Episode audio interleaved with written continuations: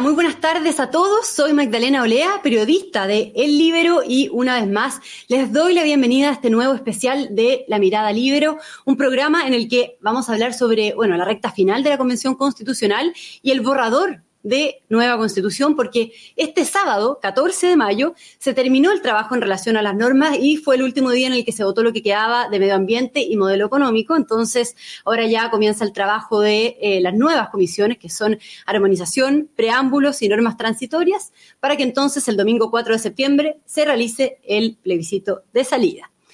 Recordarles a todos los quienes nos están viendo que eh, pueden hacerse miembros de la red Libero, que son eh, los que permiten la elaboración de este programa, así que si están interesados en, ser miembros o solicitar más información, lo pueden hacer pinchando en la descripción que sale en este mismo video.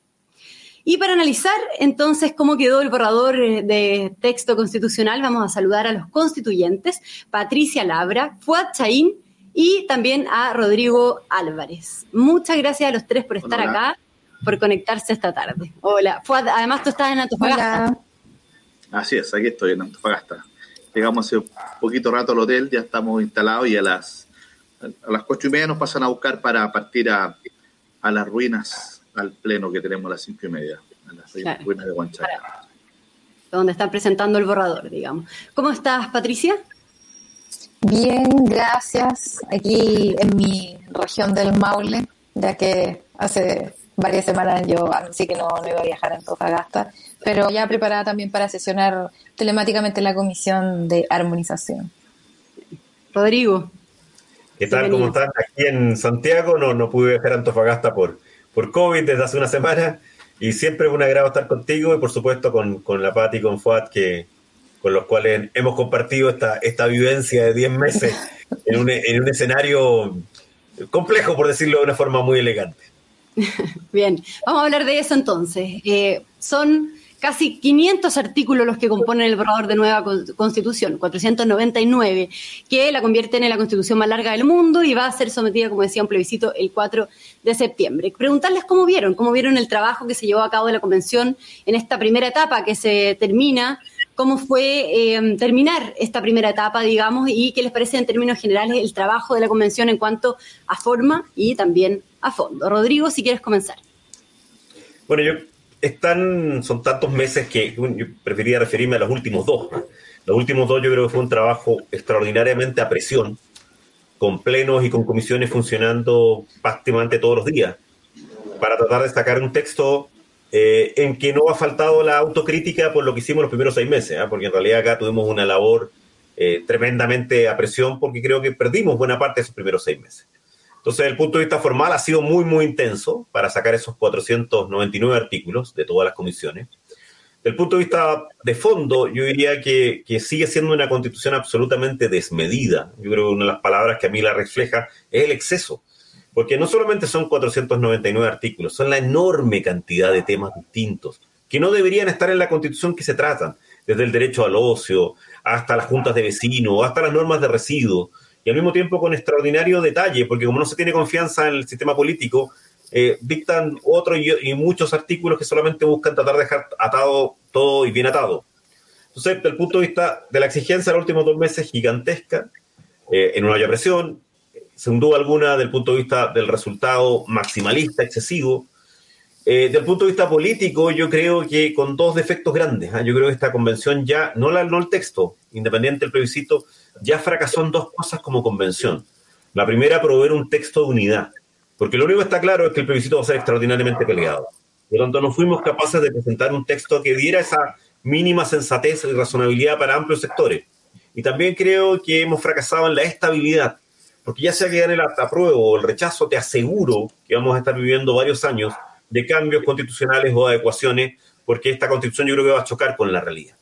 Y el punto de vista más sustantivo, lo, hablaremos, para mí sigue siendo una constitución que tiene gruesos errores. FUAD, por ejemplo, ha apuntado a varios de ellos en cuanto al sistema político, muy mal. Yo creo también la forma de Estado es muy compleja, el cambio del modelo judicial, esta plurinacionalidad que yo creo que es desmedida, un medioambientalismo bastante radical, cien y tantos nuevos derechos que no sé cómo financiar, una enorme cantidad de instituciones. Por lo tanto, mi, mi análisis, tanto formal como sustantivo, como político y como el trabajo mismo, eh, es bastante pesimista y negativo hasta ahora. Fuad, ¿tú también estás pesimista con respecto al trabajo que se ha llevado a cabo? Ah, yo creo que uno tiene que entender el contexto en que se da este debate. Yo creo que de alguna forma eh, eh, esto surge desde, desde, la rabia también, desde la exclusión, y son sectores que han estado eh, durante mucho tiempo excluidos del debate, de la participación, los que de alguna forma tienen las mayorías dentro de la convención. Y, y, uno ve que hay un grupo de activistas, activistas medioambientales, animalistas, feministas, ¿no es cierto?, este tema, digamos, indígena, que han estado excluidos esos temas del debate. Y, yo creo que de alguna manera también esto es una especie de, de, reacción, un efecto pendular, ¿no es cierto? Yo creo que durante mucho tiempo se contuvieron cambios más profundos en materia de sistema político, en materia de derechos sociales, en materias medioambientales, en materia de una mayor, una mayor contribución de la economía a un desarrollo justo, equitativo, sustentable, inclusivo que bueno, eh, tenemos acá un péndulo ¿ah? y, esto corre el riesgo justamente de que nos pasemos para el otro lado, y yo creo que así ha, sido en gran parte con muchas de las normas, y que se ponga en riesgo el proceso, se ponga en riesgo el apruebo, se ponga en riesgo luego la aplicación práctica de esta nueva constitución y que se ponga en riesgo algo que es fundamental, que es la adhesión. ¿Ah? Esto es un pacto, un pacto que de alguna manera tiene que representar sino la unanimidad a la inmensa mayoría para que tenga la legitimidad y la estabilidad necesaria. Y yo creo que eso se ha puesto en riesgo justamente porque hay mucha desconfianza y desconfianza y, por lo tanto se ha pretendido en este texto constitucional tratar de resolver al detalle todos los problemas, todas las deudas de que estas causas tengan una expresión en cada uno de los artículos, pero una constitución no es una sumatoria de causas, ah, una constitución tiene que tener como mirada el interés general, el bien común. Y ahí yo creo que efectivamente, eh, si bien tiene buenas noticias este, este texto que se ha presentado como el no solo declararnos como un Estado social de derechos, sino que efectivamente fortalecer el rol del Estado como garante de los derechos sociales, yo creo que flaquea en un par de cosas que a mi juicio eh, son fundamentales. Uno, la certeza jurídica, y sin certeza jurídica, efectivamente, es imposible tener desarrollo. ¿ah? Tenemos que tener otro tipo de desarrollo sustentable, inclusivo, ¿ah? otra manera de crecer mucho más eh, no solo respetuoso, sino que preocupado del tema del medio ambiente, la naturaleza. Esto no es una cosa u otra, tienen que ser ambas. Pero sin desarrollo no podemos financiar los derechos sociales. Y la certeza jurídica, en varios aspectos, conceptos nuevos que no están definidos, lo que pasa con los sistemas de justicia, jueces que tienen que fallar con perspectiva, ya no solo de acuerdo a la ley, sino que con perspectiva, eso afecta la certeza jurídica. Y eh, el otro que falla, a mi juicio, que de lo que se ha hablado poco, yo creo que el sistema político no resolvió los problemas que tenían que resolver. Afortunadamente, los que, los que crean no son tan, tan graves como los que estaba creando. Creo que logramos corregir varias de las cosas del sistema político, pero no resuelve los problemas que tenía. Pero sí yo creo que esta, eh, esta constitución es tremendamente complejada en materia de seguridad. Y yo creo que lo que hace es amarrarle las manos al país en un tema que es quizá una de las principales amenazas para el Estado democrático de derecho, ¿ya?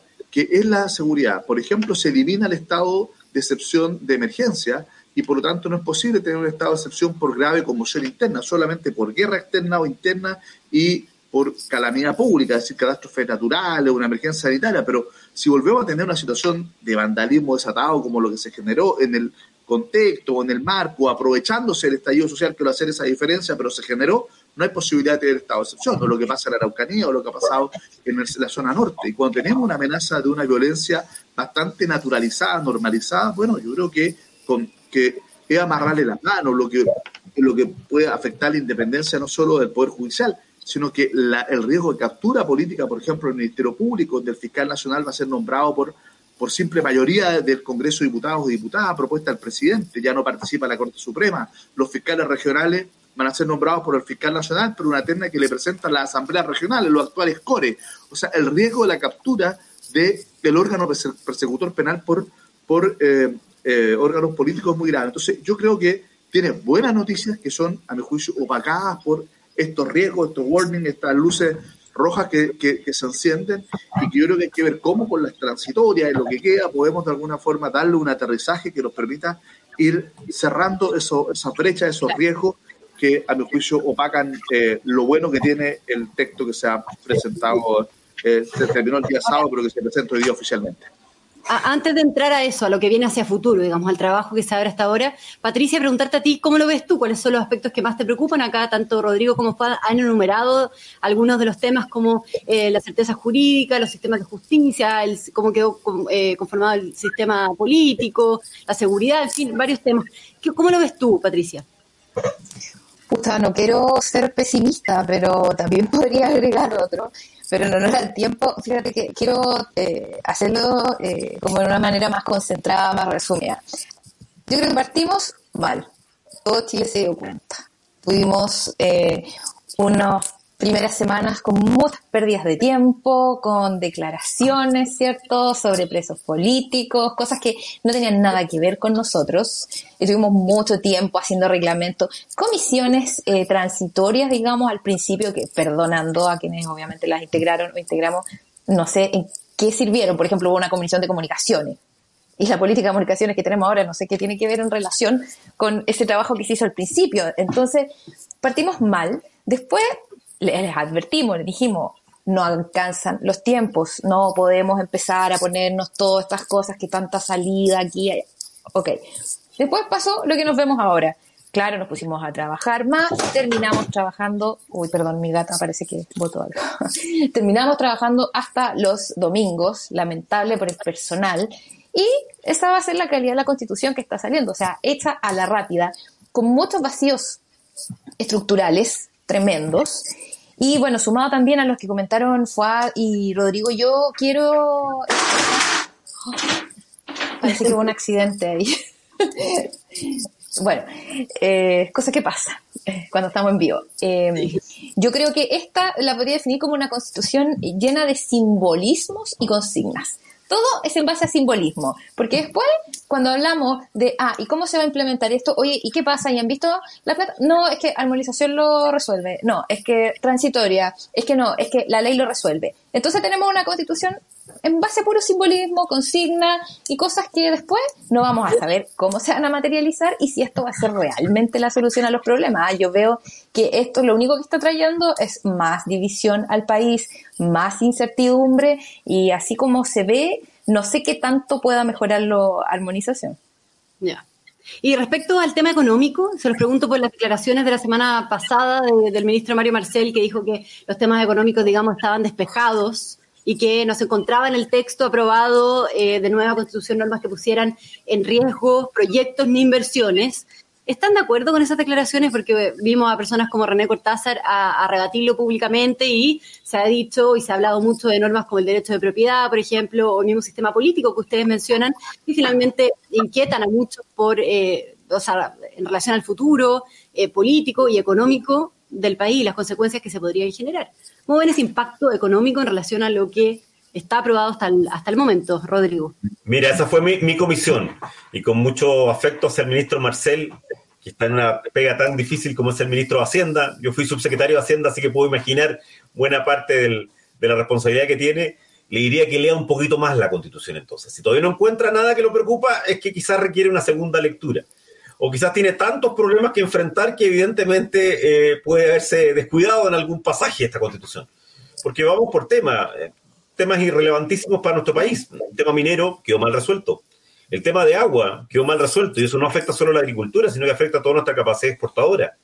Eh, el tema de plurinacionalidad quedó absolutamente desmedido, como te decía hace un rato, y particularmente en materias económicas, donde va a tener problemas por la restitución, pero al mismo tiempo por la autorización previa y libre que deben dar a cualquier proyecto futuro. En el tema en general de las normas económicas, todos los principios generales como la propia acción del gobierno quedó absolutamente debilitado. Ahí fue, le tocó trabajar en las leyes estas famosas concurrentes o no, si sigue o no sigue habiendo eh, iniciativa exclusiva o lo que eso puede producir. En tema de tributos, que habitualmente Teatino 120, que es donde está el ministro de Hacienda, le encanta tener el control, bueno, ahora va tanto contribuciones como tasas determinadas por cada una de las regiones y las autonomías territoriales. Lo mismo habrá empresas públicas, lo mismo habrá también eh, autonomía financiera, por supuesto todo con el marco de la ley, pero aún una ley distinta, porque ya no es una ley que juega el Senado con la Cámara, sino que una ley que termina solamente la Cámara de Diputados, con quórum distinto, por de pronto sin existencia de, exigencias especiales. Si eso le agregamos, que creo que tampoco está bien resuelto el tema de la propiedad, si eso lo agregamos en general, y quizás es donde debería escuchar un poquito más la visión de mi comisión y lo que uno escucha de al menos un tercio de los convencionales, entre todos nosotros logramos parar muchas locuras, yo creo, económicas, pero en realidad muchas de ellas alcanzaban fácilmente los 90, 95 votos, como eran la nacionalización del cobre, o en un momento dado el cambio del modelo forestal, o el, rechazar los tratados y denunciar los tratados. Así que a mí me, con mucho cariño y respeto hacia, hacia Mario Marcel, le recomiendo una nueva lectura del texto. Hace bien, cuesta harto, porque son 499 artículos, pero debería darse cuenta que hay muchas materias con un cambio. Y no en el cambio en la línea correcta que sea, que sea FUATA, sea correctamente que había materias que había que probablemente modificar y que había que hacer participar a más personas. Cambios que van exactamente en la línea incorrecta y que nos llevan a un país muy distinto al que se ha construido en los últimos 30 años. Y, llama la atención que se triplica, por ejemplo, el número de derechos entre la constitución vigente, la actual, digamos, y la, que, y la del borrador, y queda con, con más de 100 derechos. ¿Eso es garantía de algo? Eh, y cómo se financia también, metiéndolo con, o sea, eh, con el tema económico que estamos conversando, cómo se financia, digamos, esos derechos para que no quede finalmente en letra muerta. Fuad. Perdón, déjame, déjame agregar solo una línea y Fuad para solamente. Una de las cosas que es muy compleja de esta constitución es que la pregunta cuánto cuesta y la pregunta cómo se financia nunca existió. La hicimos todos, ¿ah? Yo recuerdo a Fuat habiendo hecho en un momento dado. La hicimos todo y nunca se contesta. Y eso es muy grave en un modelo de un país serio. A ver, yo creo que indudablemente, y quiero reiterar esto, es una buena noticia que el país actualice su catálogo de derechos, que establezca un rol del Estado mucho más activo como garante de esos derechos, pero para que esto no quede en el papel, para que esto no sea simplemente un enunciado, hay que generar las condiciones para que efectivamente se pueda eh, gozar esos derechos. ¿eh? Y eso significa condiciones políticas de defensa de la democracia, ¿no es cierto?, de, la libertad, eh, de las distintas libertades que en algún momento también fueron amenazadas y que se fueron resolviendo bien. Yo creo que, es importante decirlo. Yo creo que eh, lo que pasaba con la libertad de prensa, por ejemplo, que en algún momento tuvo varias normas que la amenazaban, se fueron resolviendo bien, eh, pero requieren también tener condiciones materiales para eso. Significa que el país tiene que crecer, que el país tiene que desarrollarse, que tiene que generar certeza, que tiene que generar confianza. ¿Ah? que tiene que tener una capacidad también para poder enfrentar estos riesgos que, que tenemos, como el populismo por un lado, desde el punto de vista político, y como la violencia, que también es un riesgo que empieza a socavar la democracia. La gobernabilidad es un elemento fundamental junto con la certeza jurídica para poder generar inversión, desarrollo. Yo creo que ahí es donde tenemos una tarea que no está bien resuelta todavía por eh, el texto actual de la Constitución y todavía hay espacio para poder resolver algunos aspectos, yo creo que no todos, pero por ejemplo Rodrigo ponía un caso, hay una norma que establece que para cualquier asunto, materia que pueda afectar a los pueblos o naciones indígenas, tiene que existir el consentimiento previo, es decir, cambia el estándar que tiene el 169, pero hay otra norma que habla del deber de consulta. Entonces, las dos normas son contradictorias y la organización va a tener que optar por una. Bueno, si opta por el consentimiento, vamos a estar, creo yo, en una situación bien compleja si opta por la consulta, efectivamente vamos a tener lo que hoy día tenemos a partir del convenio 169 y no va a existir este derecho a veto. Por eso es que todavía queda algo de paño por cortar, no mucho, pero queda algo de paño por cortar. Eh, y, por ejemplo, en materia de sistema político, si se busca por alguna parte insistir con los cuatro séptimos, con que el Congreso de los Diputados pueda doblegar a la Cámara de las regiones, ese es un escenario complejo desde el punto de vista de la gobernabilidad democrática, desde el punto de vista de los adecuados peso y contrapesos que tiene que tener un sistema político y el punto de vista de la incidencia de las regiones el gran debate nacional. Y por lo tanto, hoy día, tal como quedó, me parece que eh, eso, desde ese punto de vista, queda relativamente bien resuelto. No era ideal, yo creo que fue un gustito innecesario eh, eliminar el Senado, ¿no es cierto? Creo que los problemas que se le podían achacar al Senado se resolvían de otra manera, colocando plazos, que solo sea Cámara Revisora. Eso nunca se quiso porque había una especie de dogma ¿ah? que, era eh, eliminar el Senado. Bueno, entonces, todavía queda, queda baño por cortar. Por ejemplo, en materia de derechos sociales, una cosa, ¿no es cierto?, es que, por ejemplo, en materia de salud, ah, podamos tener una implementación gradual larga, porque lo que está establecido ahí probablemente puede funcionar si es que es financiado con rentas generales, como ocurre en Inglaterra, ¿no es cierto? Pero hoy día, un tercio del financiamiento de la salud es con cotización, un tercio de gasto de bolsillo y un tercio solamente financia el sector público. Y si es que tú lo metes todos los, todos los cotizantes, todos los, todos los que los 3 millones y medio que están hoy día en DISAPRE, lo pones todo en un sistema público, la verdad es que, y no tiene el financiamiento adecuado, lo que va a generar son más listas de espera, no menos listas de espera. Bueno, y, además va a que resolver bien cómo se van a integrar los privados, que está la ley, y eso requiere una gradualidad larga para poder hacerlo, no en dos, tres años. Bueno, ahí las normas transitorias van a ser muy importantes también, entonces, y, y obviamente eso tiene que, ver, eh, tiene que ver con la certeza jurídica, porque hay un sector privado que se ha desarrollado mucho en el área de la salud también. Por lo mismo, entonces creo yo que hay que mirar los efectos sistémicos que tienen cada una de esas normas y esos efectos, esos impactos sistémicos creo yo que pueden ser mitigados con una buena armonización, con una buena transitoriedad, pero indudablemente que se corre el riesgo evidente de que podamos ser un país, si bien más justo, más pobre. Y yo creo que los chilenos no quieren que sea un país más pobre, quieren un país más justo, pero un país donde tengamos bienestar, un país donde tengamos, ¿no es cierto?, eh, eh, prosperidad también. Y, ahí eso social, pero con prosperidad, ¿ya? No, con, no con más pobreza.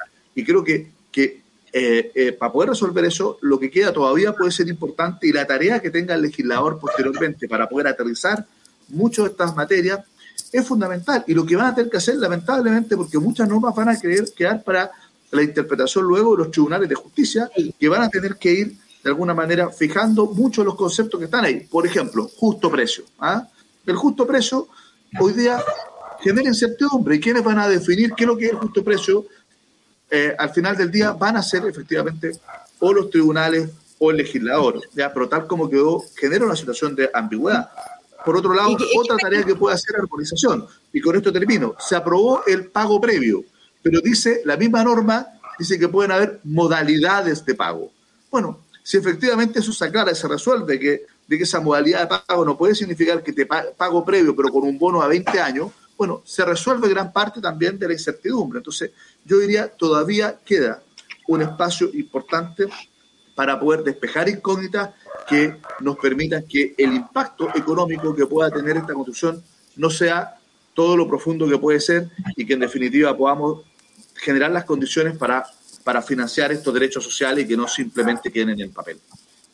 ¿Y qué expectativas tienen en ese sentido de que eh, eh, el trabajo que resta ahora en las comisiones de preámbulo, armonización y normas transitorias, como bien decías tú, Fuad, definan eh, todo esto, aterricen el nuevo texto constitucional y finalmente se corrijan algunas de estas alertas y de estas cuestiones que ustedes están poniendo sobre la mesa en esta misma conversación, digamos, el trabajo que viene hasta futuro? Patricia. Mira, yo no soy tan optimista respecto a lo que pueda arreglar, porque directamente tenemos que hablar de arreglar porque esto salió con bastantes errores y problemas. No creo que pueda armonización y transitoria arreglar tanto, porque armonización al final, ¿qué es lo que va a hacer? Concentrar a lo mejor, claro, los derechos, juntarlos en un artículo, el tema tan complejo respecto de la consulta indígena, así que estamos hablando de consulta propiamente tal, o consentimiento que tiene que ser otorgado, va a ser una decisión difícil. Finalmente yo creo que, claro, a través de la votación se va a dirimir, pero no va a estar exento de problemas. Y obviamente va a haber un grupo que va a estar descontento con eso. Probablemente los partidos que están afines al gobierno van a querer arreglar un poquito el pastel, pero hay mucho de ese tipo de cosas donde incluso nos van a decir, ah, es que la derecha es la traba. No, esto va a ser discusión entre los partidos de gobierno y los movimientos sociales y más ligados a la izquierda. Entonces, más todavía vamos a dividir este proyecto de nueva constitución en distintas ideologías.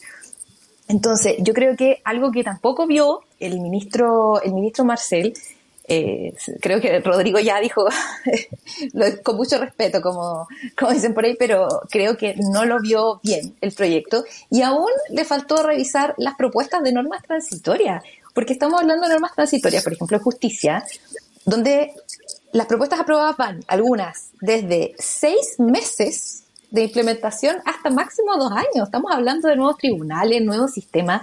O sea, solamente yo estoy viendo eso, sin querer incluso contar qué es lo que pasa con, por ejemplo, forma de Estado, que tengo entendido que no hubo ningún insumo técnico real, números duros, asesoría directa para poder decir, ah, mira, este sistema se puede solventar en Chile.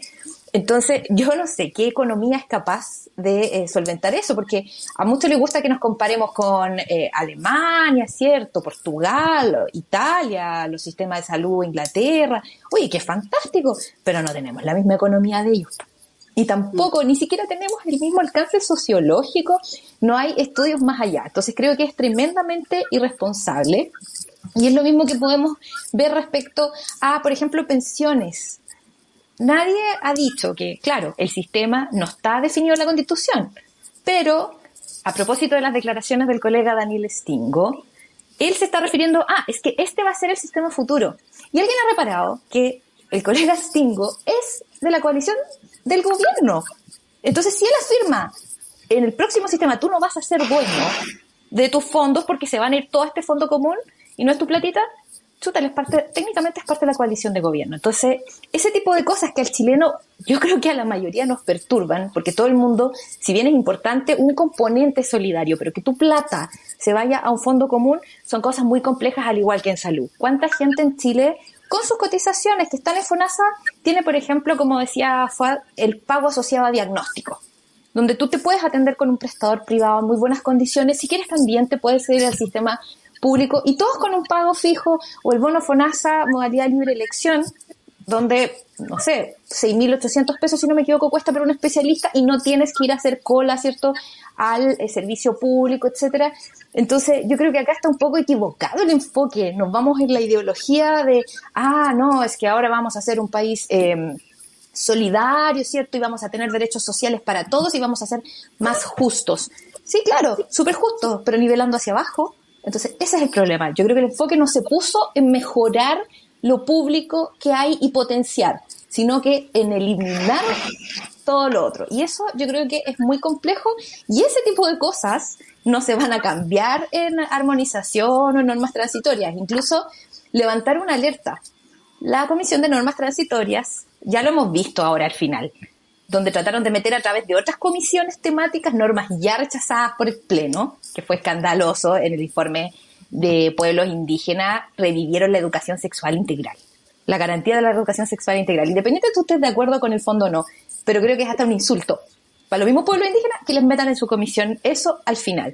Entonces, ¿qué va a pasar en transitoria? Van a querer meter normas de fondo. El constituyente Barraza, si no me equivoco, lo anunció por su Twitter, que respecto de la minería, para que la explotación sea exclusiva del Estado, lo van a intentar incorporar en normas transitorias. Entonces, eso yo creo que son cosas que es muy difícil arreglar. ¿Y, ahí qué expectativas tienen respecto al plebiscito? Porque hemos visto el alza en el rechazo en la última encuesta.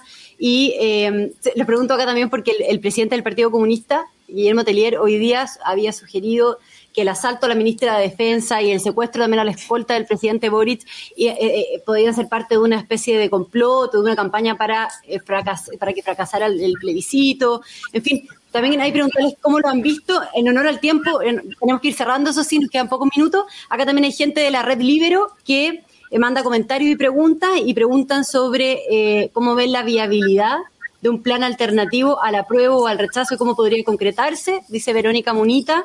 Y Miriam Orellana, en ese mismo sentido también, eh, qué planes alternativos eh, podrían o no debilitar el rechazo, confundir si podrían o no debilitar el rechazo y confundir a la ciudadanía, dice eh, Rodrigo Álvarez.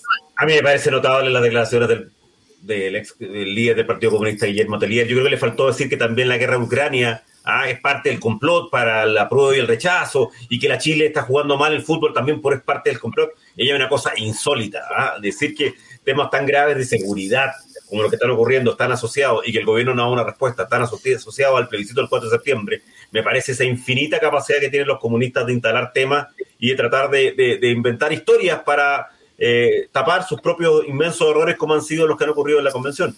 A ver, yo, nosotros yo creo que nuestro ver como convencionales es decir nuestra opinión al final. Me parece que es lo correcto. Ya hemos dicho suficientemente que estamos muy preocupados, que estamos muy, realmente yo al menos creo muy pesimista el texto y me parece muy malo en muchos aspectos. Pero mi decisión será tomada y evidentemente será comunicada y será defendida una vez que termine nuestro trabajo el, 4 de julio. Probablemente bastante, pueden suponer cuál va a ser, digamos, si sigue esta tendencia, pero lo correcto es decirlo de modo. Lo que sí creo que es clave es que la gente entienda algo. El 4 de septiembre, 111 días más, apenas, ¿ah? no queda nada. 111 días más, la gente lo único que va a opinar es el trabajo que presentamos estos 154 personas, que debimos a 155, pero la pureza infinita de los independientes nos llevó a perder uno, no los partidos políticos. ¿ah? Eh, si les gustó o no les gustó lo que hicimos. Y eso es lo que tienen que evaluar. Y la mejor forma de evaluarlo, porque yo creo que nadie va a leer los 500 artículos, es buscar lo que a ellos les parecía más importante, lo que un chileno realmente quería y ver cómo contestamos. Y después encontrarse, ¿qué dijimos? Los otros 499. Porque, por ejemplo, hay un solo artículo de pensiones, pero les dimos además una enorme plurinacionalidad y un cambio en nuestro sistema político gigantesco. Entonces, ya veremos lo que ocurre. Lo único que hay que tener claro es que mi impresión es que la gente quiere cambios, Eh, algunos lo vieron antes, yo reconozco que fue y otras personas lo vieron antes, lo dijeron antes, otros lo vimos después, la gente quiere una serie de cambios, pero lo que no quería era cambio, yo creo, de la magnitud que le estamos planteando. Y por lo tanto, lo que habrá que hacer, como siempre ha ocurrido, la clase política, entre los cuales estuvo FUAT en el acuerdo de noviembre, tendrán que buscar una alternativa de solución si es que la gente considera, como creo que es posible que lo haga, que el trabajo que hicimos fue deficiente, no de unidad, no de estabilidad. Estamos, estamos en tiempo, Fuad. Y Patricia, para ir cerrando, Fuad. Muy, muy breve, yo creo que, a ver, es muy importante conocer la versión final del texto, por cierto, pero también el contexto político en que se da. A ver, eh, si las normas que en definitiva quedan respecto a la reforma de la Constitución son más o menos flexibles, ¿ya? Eh, porque es cierto, se aprobó algo, pero hay que un, una especie de vacío respecto de los quórum. Eh, si son más o menos flexibles, creo yo que hay uh, un espacio para que muchos que tienen dudas del texto dicen, bueno, aprobemos y luego que el Congreso pueda modificar y puede estar también esa alternativa dentro de las normas transitorias que se puedan aprobar para luego modificar, ajustar y resolver los problemas que puedan quedar en este texto. O sea, una es la alternativa. Y la otra es, bueno, podemos rechazar, pero para buscar una tercera vía y, terminar con una nueva constitución. Yo creo que cuando el 80% o el 78% de los chilenos y chilenas dijimos apruebe una nueva constitución, perdió la poca legitimidad que tenía la constitución actual y este proceso tiene que tener, terminar en una nueva constitución. Ojalá una que eh, suscite respaldo, la adhesión no del 51 o el 52%, sino que una amplia mayoría. Y yo creo que más allá de las declaraciones, de las palabras, creo que sería muy importante y creo que podría cambiar o podría de alguna manera eh, ser un elemento fundamental para el plebiscito, el que exista, si no un acuerdo, una declaración formal y expresa de voluntad y un compromiso ante el país de los sectores que se opusieron siempre al cambio constitucional y que por escrito se comprometa ante el país que si es que la gente no está de acuerdo con este texto y gana el rechazo, se va a mantener un proceso constituyente con las características que se acuerden en el Congreso, pero que vamos a terminar dentro del plazo de un año contar ese plebiscito con una nueva constitución. Yo creo que eso también es otra alternativa. ¿ya?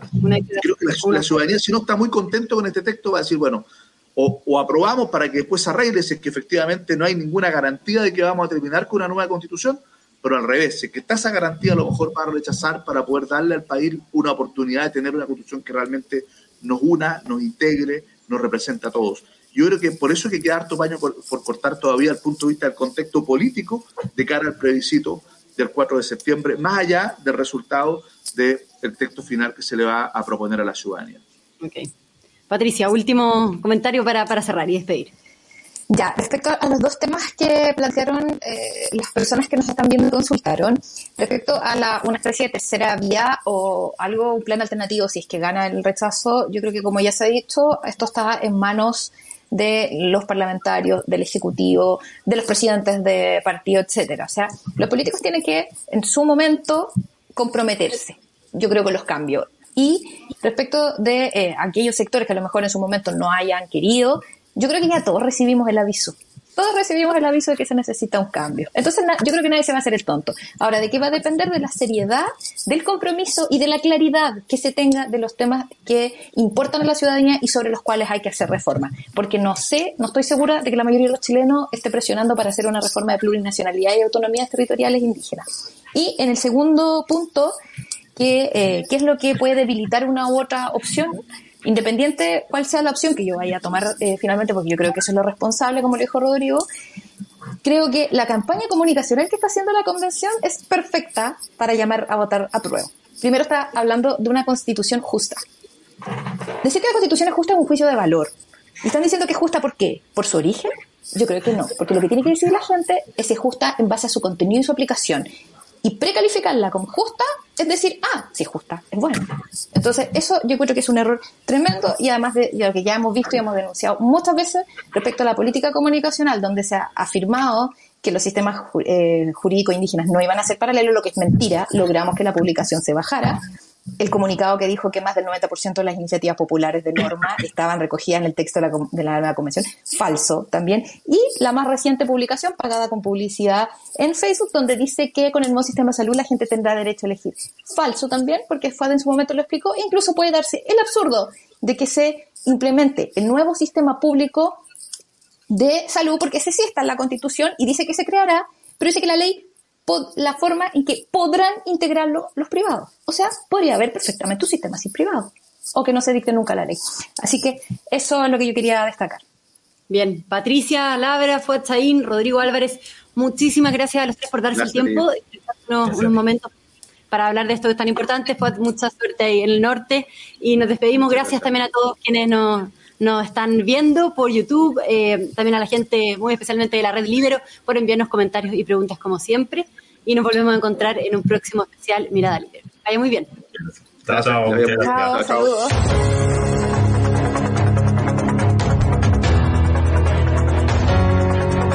Haz que estos contenidos lleguen más lejos haciéndote miembro de la Red Libero.